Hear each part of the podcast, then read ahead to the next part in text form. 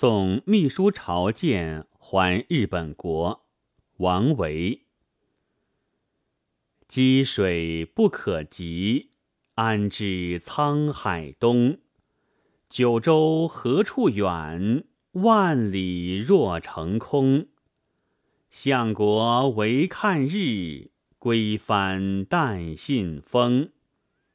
鳌身应天黑，鱼眼映波红。香树扶桑外，主人孤岛中。别离方意郁，音信若为通。朝衡原名仲满，阿倍仲麻吕，日本人。唐玄宗开元五年，随日本遣唐使来中国求学，改姓名为朝衡。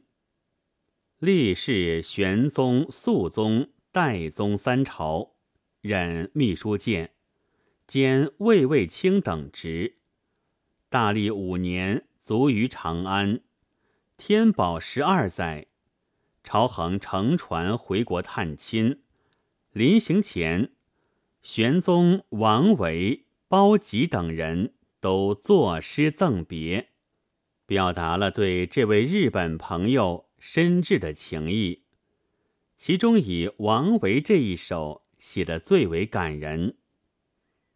古代赠别诗通常以交代送别的时间、地点、环境发端，借景物描写来烘染离情别意。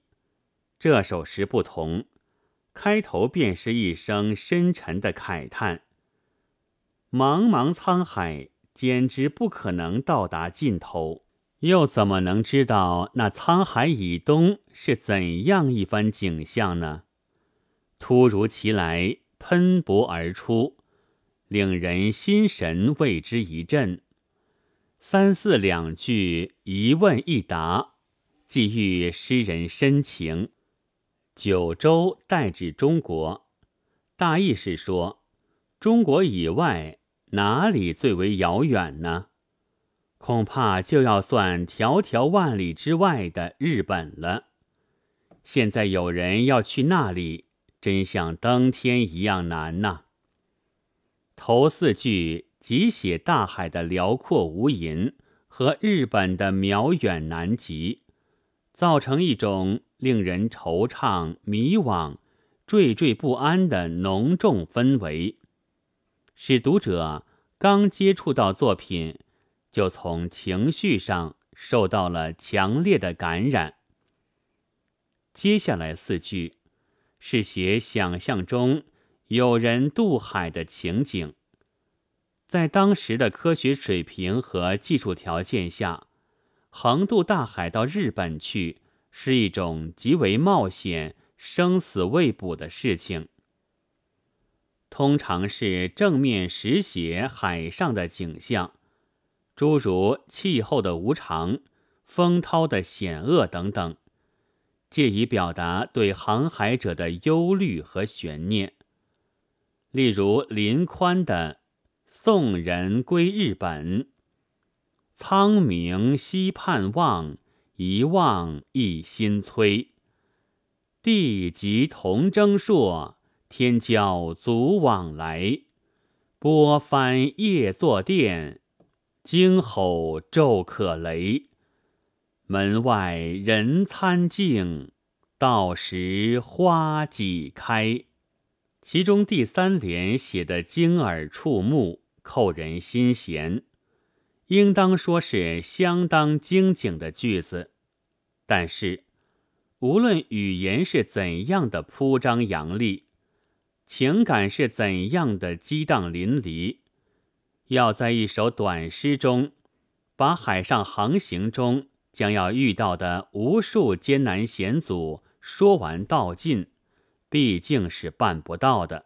所以，王维采用了另外一种别开生面的手法，避实就虚，从有限中求无限。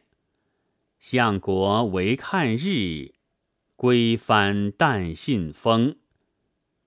要说的意思只开了一个头，便立即带住，让读者自己去思索、联想、补充、丰富。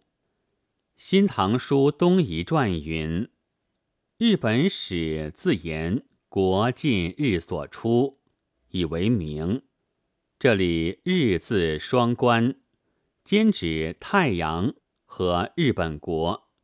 试想，航海者就凭几片风帆、数只橹桨，随风漂流，不是艰险已极吗？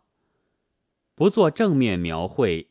只提供联想线索，不言艰险，而艰险之状自明；不说忧虑，而忧虑之情自现。正是这两句诗高明的地方。最有特色的还是“鳌身映天黑，鱼眼射波红”两句。在这里，诗人不只是没有实写海上景象。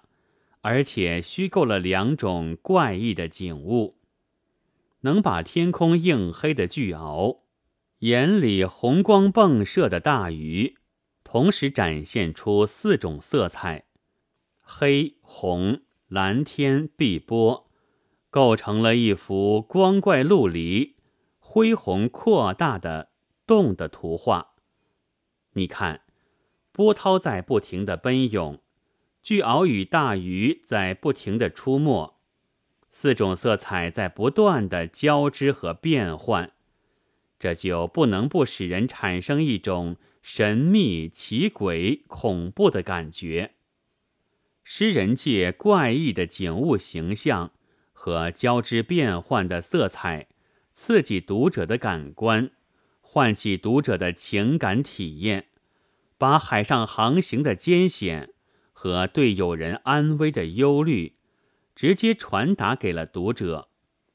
千百年来，历代的诗论家们公认王维诗中有画，但往往没有注意到，他的诗中画大多是绘画所描绘不出的画境。这首诗即是如此。人们公认王维是着色的高手。但往往没有注意到，他笔下的色彩不是客观对象的一种消极的附属物，而是创造环境氛围、表现主观情感的积极手段。这两句诗利用色彩本身的审美特性来表情达意，很富创造性，有很高的借鉴价值。最后两句。诗人设想，朝衡战胜艰难险阻，平安回到祖国，但又感叹无法互通音讯，这就进一步突出了依依难舍的深情。这是一曲中日两国的传统友谊之歌，通篇没有用一个概念性的词语来明言所表现的究竟是什么情感。但我们从目的地的渺远、航程的艰险和诗人的声声喟叹中，可以明确无误地体会到，这是一种怅惘、忧愁、悬念、惜别等等杂糅交织的至精至诚的情谊。司空图诗品说：“不着一字，尽得风流。”语不涉难，已不堪忧，正好道出了这首诗的表情特点。本文作者文达三，朗读：白云出岫。